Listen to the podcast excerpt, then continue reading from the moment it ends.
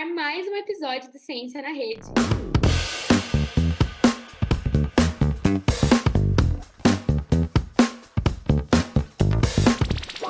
E aí, gente, tudo bom? Eu sou a Duda, graduanda de Ciências Sociais da Unesp de Marília, e nesse episódio do Ciência na Rede vamos discutir um tema muito importante: identidade de gênero, sexualidade e educação. Então vamos lá.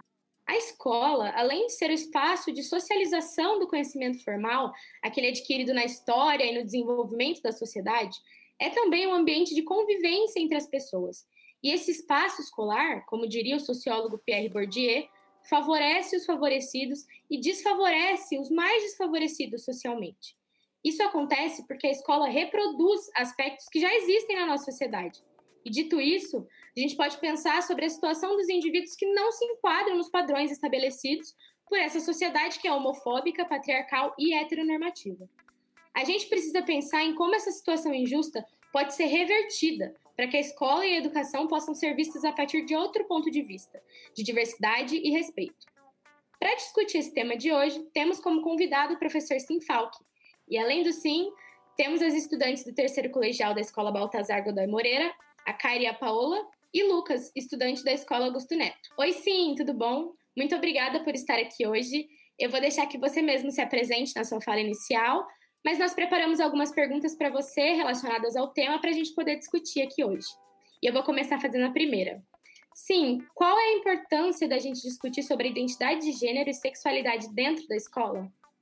Olá, Duda, obrigado pela, pelo chamamento aqui, né? Eu queria agradecer também o restante do grupo. Né? É, eu vou me apresentar, né, antes de mais nada.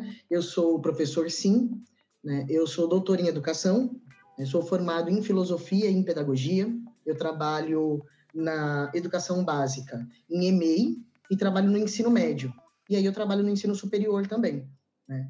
É, eu sou coordenador do núcleo de transmasculinidades da Rede Família Stronger da cidade de Marília.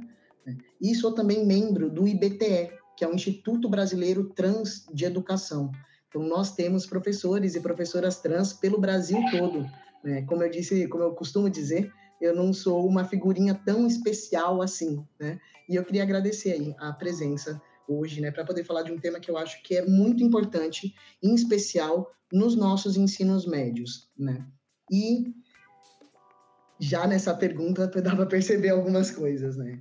A escola, né, ela é como se fosse a segunda instituição né, que a gente tem de possibilidade que colabora para a nossa formação e desenvolvimento crítico. A gente tem a família, assim que a gente nasce, a gente fica ali na família e aí a gente estabelece um comum com aquelas pessoas que, que estão ao nosso, ao nosso redor. E depois nós temos a escola, né, que nos gera muitos desafios, inclusive cotidianos, né? Todo dia, cada matéria, cada professor que entra, né, quando a gente fala de ensino médio, é um novo desafio. Né? A gente trabalha com os nossos jovens aqui no Brasil é, a partir desses desafios, né? fomentando esses desafios. É, Para responder à importância no que diz respeito a, a, ao contexto da escola, em conjunto com identidade de gênero, com discussão de identidade de gênero, com discussão de orientação sexual, é, é importante uma, uma um, um pedacinho do que você colocou aí, né? é, a escola costuma reproduzir muitas coisas. E quando nós não somos reproduzidos, e quando aquilo que nos agrada, que nos faz bem, não é reproduzido, e é reproduzido aquilo que nos faz mal. Né? Qual é o papel da escola? O papel da escola é formar uh, cidadãos e cidadãs. Né? E para isso, a escola precisa priorizar temas que são imprescindíveis e que são muitas vezes colocados à margem ou temas vulneráveis socialmente. Os nossos estudantes têm total condições de lidar com as discussões de gênero. Por exemplo, faz parte dos temas transversais. É imprescindível que, enquanto profissionais da educação, nós uh, tenhamos condições de debater e trazer a público e trazer a crítica, né, não apenas as hegemonias, o que é padrão do que é ser humano, né? mas também o que costumam colocar como diferença nas nossas vidas, né? que, é, uh, as, que são as orientações sexuais e que são as identidades de gênero, né? É, que não são hegemônicas, que não são padrões. Então, assim, a escola é o local democrático de ação para formar possíveis cidadãos e cidadãs mais democráticos ainda e visando né, mais igualdade social, por exemplo. Oi, sim, eu sou a Paola e o que eu queria dizer é que muitas vezes as pessoas confundem identidade de gênero com orientação sexual ou sexo biológico. Você pode explicar qual é a diferença de cada um? Olha, é, é muito bacana utilizar para a gente ter uma visualização maior dos enquadramentos, né? a sigla, por exemplo, LGBT. A sigla LGBT ela traz já nela mesma duas essas duas distinções, né? É, elas andam juntas. Né? A gente, quando a gente fala em orientação sexual, a gente fala de heterossexuais e homossexuais, né? E bissexuais. E aí tem as, as, as questões de pansexuais, a gente pode é, abranger toda essa discussão, né? Mas o LGBT dá conta disso. Então, olha, por exemplo, gay, lésbicas e bissexuais estão em orientação sexual, bem como heterossexuais, que são também classificados e que a gente costuma esquecer dessa classificação, né? E aí, identidade de gênero, nós temos as pessoas trans, as pessoas travestis e as pessoas cis, transgênero, transexual e pessoas cisgêneras. Então, assim, as cisgêneras são as pessoas que nasceram, por exemplo, com vagina e se autodeclaram mulheres. Né? Essas pessoas também são classificadas. A gente costuma falar muito das classificações uh, ah, LGBTs, mas acaba esquecendo que o padrão, que é hegemônico, também está dentro de uma classificação e que é importante esse padrão começar a se repensar também. Entendi, sim. Eu também queria te perguntar quais são as principais dúvidas em relação à identidade de gênero e sexualidade que chegam até você no dia a dia. Olha, eu tenho um contato muito grande com professores e professoras. Né? No que diz respeito à minha categoria, as maiores dúvidas né, dizem respeito aos medos. Né? Poxa, como que eu faço para falar a respeito de homossexualidade dentro da sala de aula. Então, o professor tem muito, professor e professora tem muito receio de falar a respeito, muitas vezes porque não sabe falar muito bem, né? muitas vezes porque também confunde absolutamente tudo.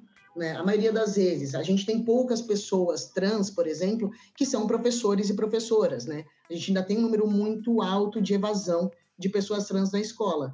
Só que nós já temos muitos professores e professoras uh, lésbicas, gays e bissexuais, que muitas vezes já conseguem fazer esse debate de uma maneira mais aprofundada. Então, acho que assim, as primeiras questões no que diz respeito à minha vida são voltadas aos profissionais de educação, tá? Porque são profissionais que têm receio, porque tivemos uma formação muito precária dentro dessa discussão. Infelizmente, o Brasil é, ainda não tem, né, na sua íntegra, no seu contexto é, educacional superior uma quantidade expressiva de cursos obrigatórios para discussões de questões de gênero dentro das grades curriculares. E isso dificulta muito as licenciaturas. Mas agora, com estudante, eu vou falar assim, ó, de verdade, né? É, a adolescência é um momento onde você, muitas vezes, experimenta mais, busca mais, questiona mais a própria vida, as pessoas que estão ao lado, e é para fazer isso mesmo. Né? Eu tenho um orgulho muito grande de, dentro das minhas salas de aula, ser amigo dos meus estudantes, né? E isso, e das minhas estudantes. Isso favorece muito para que muitas vezes me chamem para conversar, né? Com todo o cuidado que um profissional da educação tem que ter, né? Porque muitas vezes nós estamos lidando com menores de idade, que tem outros responsáveis também, né? Mas podemos fazer essa conversa na maioria das vezes são dúvidas, né? Porque às vezes a pessoa não se reconhece enquanto heterossexual, mas não entende muito bem o que está acontecendo, ou não se reconhece enquanto pessoa cisgênera, né? e também não entende muito bem o que está acontecendo.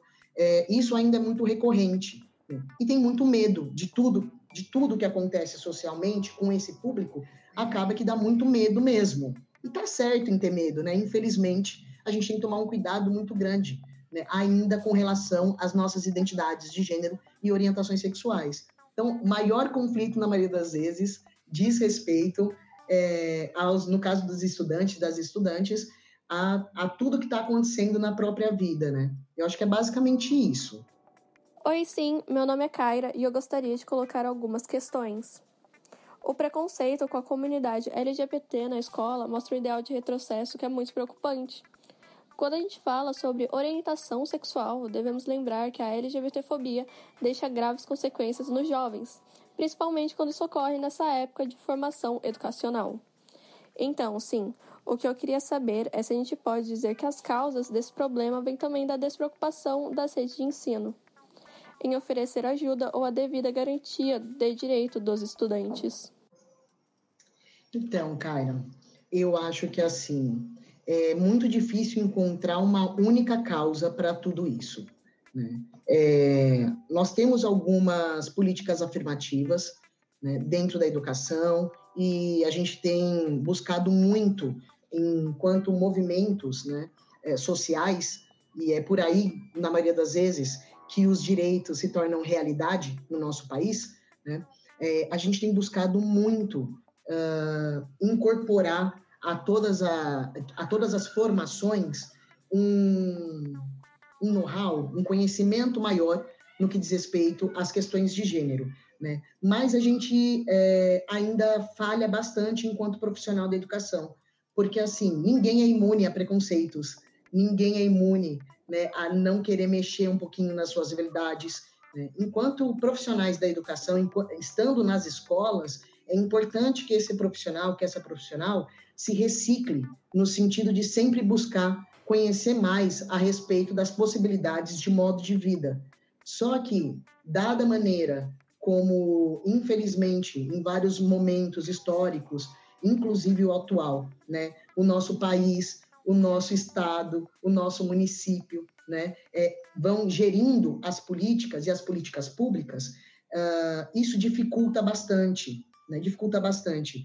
Então, assim, eu acho que há, seriam necessários mais espaços formativos com relação a questões que são imprescindíveis, né? Questões de LGBTfobia, questões de racismo e machismo. A gente precisa né, fomentar mais esses debates, escutar mais e ouvir mais, né? Ouvir mais e falar mais a respeito. É, e a gente precisa também repensar os nossos preconceitos e as nossas verdades, inclusive enquanto profissionais de educação. Né? É importante que os profissionais percebam que se em algum momento a sua graduação a sua faculdade não deu conta de alguma coisa que está acontecendo na sua sala de aula, que também é sua responsabilidade buscar. Só que também é responsabilidade dos nossos governos fomentarem políticas afirmativas para a nossa população. É uma população muito marginalizada, muito vulnerabilizada. E isso dificulta bastante. Como eu disse lá no começo, a gente já tem é, um, um número muito exorbitante de evasão de LGBTs das escolas. E isso não pode continuar acontecendo. Como que a gente vai conseguir mudar a nossa sociedade se a base dela é educação e saúde? Né? E nessas duas bases, infelizmente, a população LGBT, em especial a população trans, ainda não consegue transitar com segurança, com segurança para a própria vida. Então, acho que essa é um, é, esse é um, um, uma primeira causa, uma das, das causas principais. Precisamos dar segurança para nossos alunos e alunas que se encontram dentro das escolas. É nossa responsabilidade, enquanto profissional da educação, né? dar segurança para todos e todas que ali se encontrem. Entendi, sim. Obrigada por responder. Tem algo que deva ser feito para acabar com esse problema dentro da escola? Tem muita coisa, muita coisa pode ser feita, né? Assim, desde a educação infantil, né? Com os questionamentos com relação a padrões que vêm desde criança, desde nós falamos que são uh, crianças pequenas, crianças bem pequenas, né? Então, desde crianças bem pequenas, com dois, três anos, nós já temos estereótipos estabelecidos, né? E como deve ser um homem e como deve ser uma mulher como os padrões devem ser associados àquele corpo de criança para que se torne então um homem e uma mulher. Esses padrões eles precisam ser repensados e eles precisam ser questionados quando eles estão dentro da nossa sala de aula. Não é para uh, deixar de existir homens cisgêneros ou mulheres cisgêneras. Essa não é a nossa preocupação, fazer com que as pessoas sumam. Ao contrário, é fazer com que a inclusão seja realmente um projeto uh, legítimo, honesto, justo, verdadeiro naqueles espaços. Né? Nós uh, ensinamos muito a partir dos conflitos, a partir dos incômodos. Né? E aí, quando a pessoa se incomoda com o outro, com uma outra criança, com um outro jovem, com uma outra jovem, simplesmente por existir daquele jeito, ali há um problema. E ele precisa ser, primeiro, escancarado, né? não para colocar aquela criança, aquele adolescente na cruz. Não é isso. A gente precisa levantar isso enquanto grupo, enquanto sala de aula. Né? E a gente precisa encarar que geramos violência. É verdade, geramos racismo, geramos LGBTfobia, geramos machismos, nós somos formados nessa em todas essas violências. Então, nada mais justo do que enfrentarmos essas violências e começarmos a trabalhar de uma outra forma com tudo isso. Como que a gente vai ter uma mudança social se a gente não consegue mudar a nossa própria casa, que é o nosso próprio corpo, a nossa própria vida, os nossos pensamentos? Nós precisamos trabalhar com essas questões de maneira um pouco mais séria, né? de maneira um pouco mais justa para com as pessoas que costumam sofrer cotidianamente por conta dessas violências. Oi, sim, eu sou o Lucas e vou fazer a última pergunta. Eu gostaria de saber um pouco da sua experiência como homem trans na escola e na universidade. Sabemos que a transfobia é presente nesses espaços, ainda mais no país em que vivemos. Como podemos lidar com isso como indivíduos que podem sofrer esse preconceito? Olha, eu acho muito interessante, né? Não é só porque é minha vida, né? Mas eu acho muito interessante as minhas experiências nos espaços tanto acadêmico como escolares, né? Uh, na academia, eu, eu, eu consegui me reconhecer e compreender tudo o que acontecia comigo lá por volta dos 30 anos. Atualmente eu tenho 36. Né? E aí, quando eu percebi tudo o que estava acontecendo, eu estava no doutorado, terminando o mestrado, no, começando o doutorado, né? E foi muito. Eu percebi que foi muito complicado para mim né? conseguir compreender tudo o que acontecia comigo e depois falar a respeito do que acontecia comigo para com os meus pares. Né? E depois eu percebi que havia uma dificuldade muito grande das pessoas que me rodeavam de, por exemplo, me visualizar enquanto transmasculino em um corpo que muitas vezes que, que não estava com hormônio, nem todas as pessoas trans precisam necessariamente utilizar hormônio, né? Eu tinha esse desejo, mas a gente tem todo um trabalho para ser realizado antes disso, né? E aí eu percebi uma dificuldade muito grande, por mais que as pessoas é, é, lutassem em me respeitar, muitas vezes escapava o feminino, poxa, mas é o que eu estou vendo, ou porque eu te conheço há muito tempo, né? Eu tive que ter um pouco de paciência, admito, com relação a essa questão.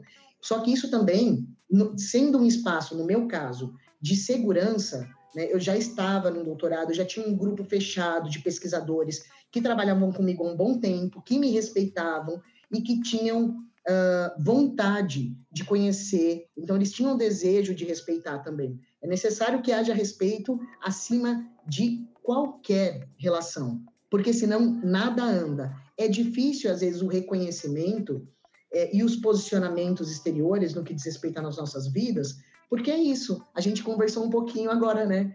Como que eu vou saber é, a respeito de outras experiências de vida e modos de vida se a escola, que é o lugar que eu mais fico quando eu estou em processo de um, de um desenvolvimento tão absurdo, grande e potente na minha vida, a escola acaba muitas vezes invisibilizando as temáticas. Aí parece que essas pessoas não existem. Então, ninguém existe. Né? É só existe desse jeito. E aí realmente dificulta muito para as pessoas compreenderem que estamos ali. Né? Então, assim, eu vi que houve uma dificuldade de parte das pessoas, mas naquele caso, muito mais por falta de conhecimento e por ter que repensar as suas verdades há tanto tempo estabelecida. Né? Já na escola, mas deu bom, tá? Só para deixar claro, deu bom. É, eu tenho um grupo formidável. É claro, eu não estava mais na graduação e isso faz diferença. Toda vez quando a gente vai pensar a respeito das questões de orientação sexual e identidade de gênero, a gente não pode deixar de fazer, né, de trabalhar com a interseccionalidade. Então, a gente não pode deixar de trabalhar com as questões de raça, com as questões de classe, né? É, então, em vários momentos, eu estava extremamente privilegiado nos espaços, né?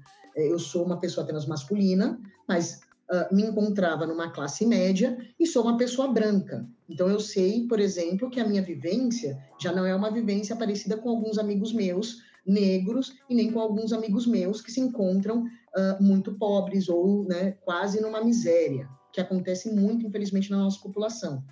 Já na escola, né, é, eu fiquei com bastante receio, eu vou ser bem honesto. É, quando fiquei com mais receio quando eu fui começar o meu processo hormonal depois estava tudo certinho, né? Eu já trabalhava numa escola estadual há um tempo, eu pedi é, uh, para que aquele ano eu fosse para uma outra escola, então trabalhasse com outro grupo de alunos que não habitual, porque eu fiquei com medo de gerar algum conflito que fosse além do que eu fosse aguentar, na verdade, né? Porque infelizmente a gente precisa aguentar muita coisa ainda dentro da escola. Né? Fui muito bem aceito na escola que eu que eu, uh, que eu fiquei esse um ano. Quando eu retornei para minha escola sede, também fui muito respeitado. Então, assim, é, com uma honestidade muito grande, tá? Eu digo que as pessoas que estão ao meu redor me respeitam, respeitam o meu trabalho, né? É, dão valor ao meu trabalho, percebem o que está sendo realizado, né? O maior problema que eu sempre, sempre tenho no que diz respeito a espaços educacionais, diz respeito a questões governamentais. Sempre diz respeito a um papel, sempre diz respeito a isso aqui eu não posso, isso aqui não pode acontecer. Nunca é a pessoa, sempre é o sistema. E isso é muito grave, muito grave, porque sem esse processo da gente conseguir repensar políticas públicas afirmativas para as populações LGBT, nós sempre seremos uh, retirados dos espaços ou invisibilizados, invisibilizadas nesses espaços.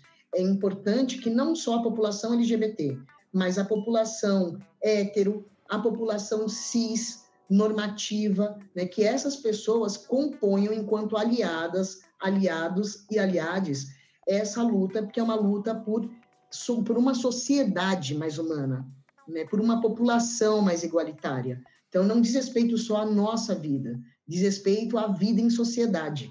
Né? É importante. Né? Eu não tive grandes conflitos em escola, nem com alunos, muito menos com alunos, tá? Alunos e alunas, assim, é um carinho absurdo, absurdo. E eu dou aula de filosofia no ensino médio.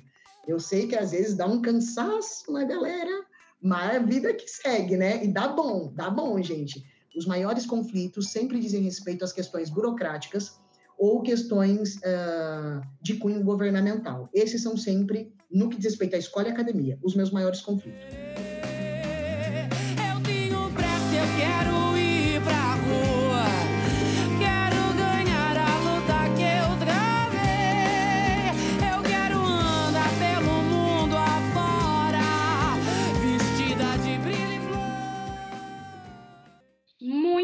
Obrigada pela presença de todos. Obrigada, sim, por essas contribuições incríveis. É, passo a palavra para você, se você quiser falar alguma coisa nesse encerramento. Ah, eu queria agradecer mais uma vez né, a oportunidade de, de falar um pouquinho a respeito do que é não só a minha vida. Eu sei que muitas vezes a gente acaba colocando numa única pessoa, né, por conta de compreensão de linguagem, por, pelos locais, pelos espaços, né, por questões de geopolítica, né, a gente coloca naquela pessoa a possibilidade de fala. Mas, assim, é, o nosso grupo, as nossas movimentações sociais têm aumentado expressivamente pelo país e também fora dele. Né? Nós temos vários vínculos internacionais.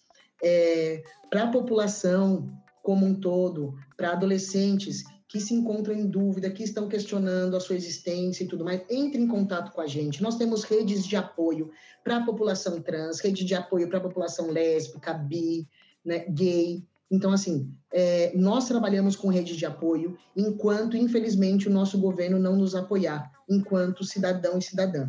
Então, assim, não fiquem sozinhos, não fiquem sozinhas. Saibam que, inclusive nesse momento de pandemia, vocês podem permanecer conosco, nós estamos aqui, é só entrar em contato, a gente vai dar maior atenção para você, indiferente da sua idade, indiferente do que esteja acontecendo. Tá? Nós temos, inclusive, profissionais para trabalhar com a população LGBT. Né? Aqui na cidade de Marília, nosso acesso é um pouco mais rápido, mas pelo Brasil todos nós temos redes de apoio. Então, assim, não se sinta sozinho, não se sinta sozinha.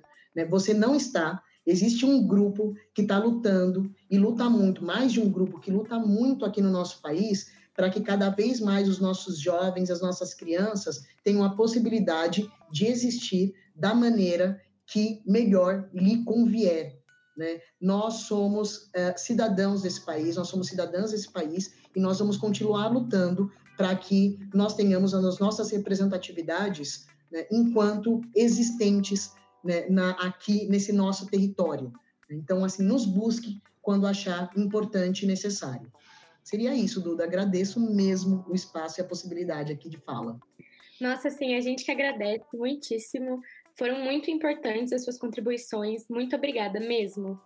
É, muito obrigada também, Kaira, Paola e Lucas, pela contribuição de vocês. E assim encerramos o episódio do Ciência na Rede. Ele não poderia ser feito sem a presença do professor Sim e sem a pesquisa e dedicação da Kaira, Paola e Lucas. Também não poderia ser feito sem o trabalho do nosso editor de áudio, Gabriel, e da nossa editora de roteiro, Inês. Um abração e até a próxima!